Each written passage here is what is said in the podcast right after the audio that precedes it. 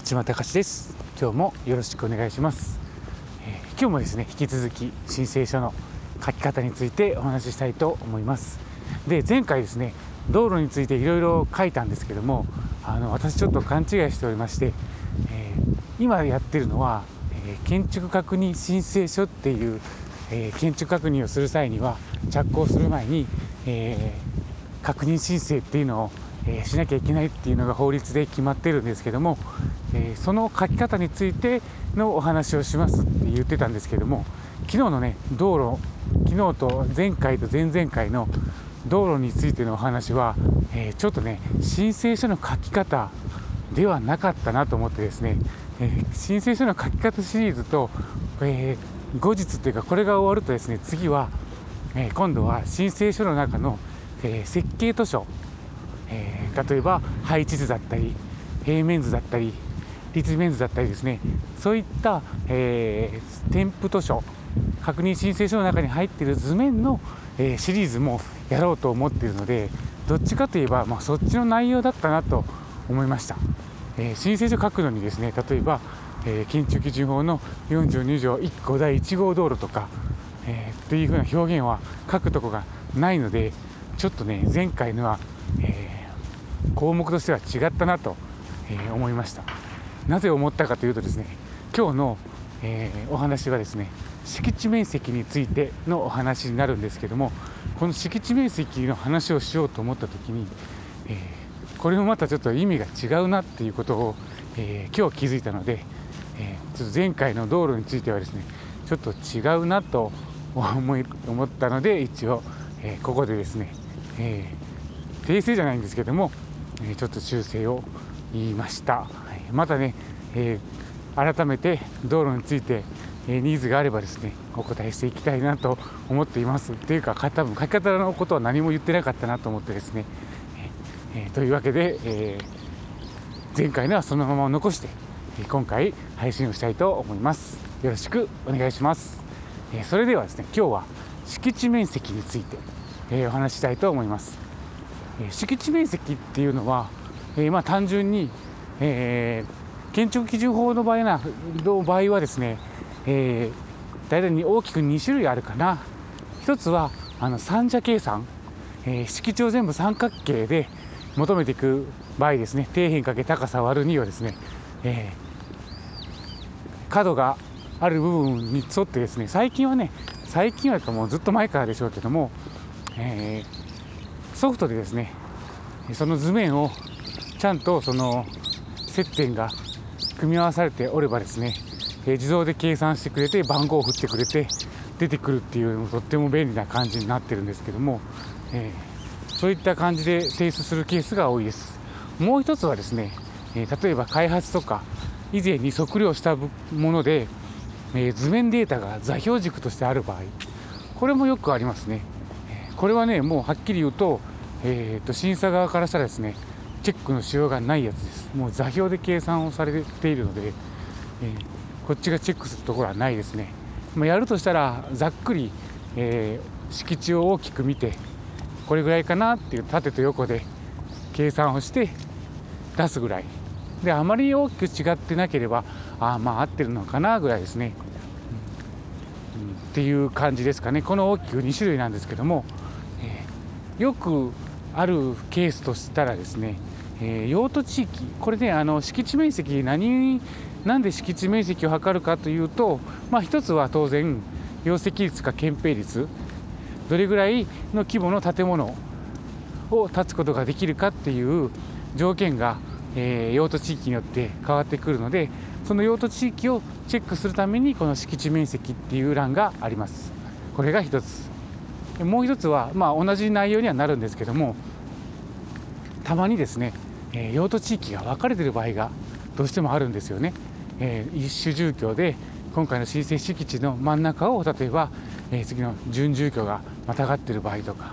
そういったケースが、えー、やっぱあるので、えその時にはですねその敷地面積をそれぞれ出して、え最後に合算するっていう感じですね。えなぜ合算するかというとですねえ、先ほど言ったように用途地域によってはですね容積率が200%とか商業地域街中で行くと、え、200%だったら、え、2階建て、まあ、マックスフルで建っても2階建てしかならないので、え、そんな建物では商業としてはちょっと栄えることができないっていう理由もあってですね容積率が400%とかあります。そして、えー、そうですね住居系だと逆に、えー、そんな立ってほしくないのでやっぱ200ぐらいが、えー、マックスの容積率の、えー、算定の根拠になってます。なので例えばあまあちょっと住居まあでもありますよね、えー、住居系の敷地が半分あって、えー、それから街中に行って商業地域になるとか近隣商業地域になるというケースも当然あるので、えその時には、えやっぱりですね、え用途地域敷地がまたがるっていうことで、え用途地域それぞれに敷地面積を出して容積率と憲兵率を安分して最後に合算して、えー、パーセンテージ合計の容積率憲兵率のパーセンテージを出すっていうことになります。このね用途地域の分け方っていうのもまあいろいろあるんですけどもいいのはですね、まあ、都市計画図にそのラインがしてあるんですよね、えー、ここからここまで、まあ、道路で分かれてる場合だとすごく見やすいんですけども、えー、必ずしも道路で分かれてるわけじゃないものもあってですね例えば、えー、っと道路境ではなくて道路の路肩から20メーターとか30メーターいった形の用途地域図に記載をしてある場合があります。これね、まあ、20メーターならなんとかかもしれないですけども50メーーよかったから50メーターでなおかつ、えー、建物がいっぱい建ってた場合はこれどうやって測るのっていうことになると思うんですよね。えー、だから建築、まあ、設計者さんについてはですねおそらく、えー、何か、えー、硬派みたいなその測測量機で測るケースもあると思うんですけどもえどうやって測ってるのかなと正直思います私は、えー、っと今はこの確認検査機関っていうところで働いてるんですけども、えー、卒業して就職した当時はですねえ建設会社に勤めておりました。まあ、えー、分かりやすく言えば、え、中小のゼネコンですね、え、従業員がま500名ぐらいの、まあ、ちょっとちっちゃい規模の、え、建設会社ですね。そこで、まあ、約5年間現場監督として、え、働きました、うん。えー、大体ですね RC とかが多かったですかね。鉄骨もあったし、まあ、木造もあったですけども木造はねあんまり経験したことなかったんですよね。だからいまだに、えー、試験勉強で木造の勉強はしたし確認申請で審査する項目については、えー、当然毎日やってることなので、えー、分かるようにはなるんですけども現場とねやっぱり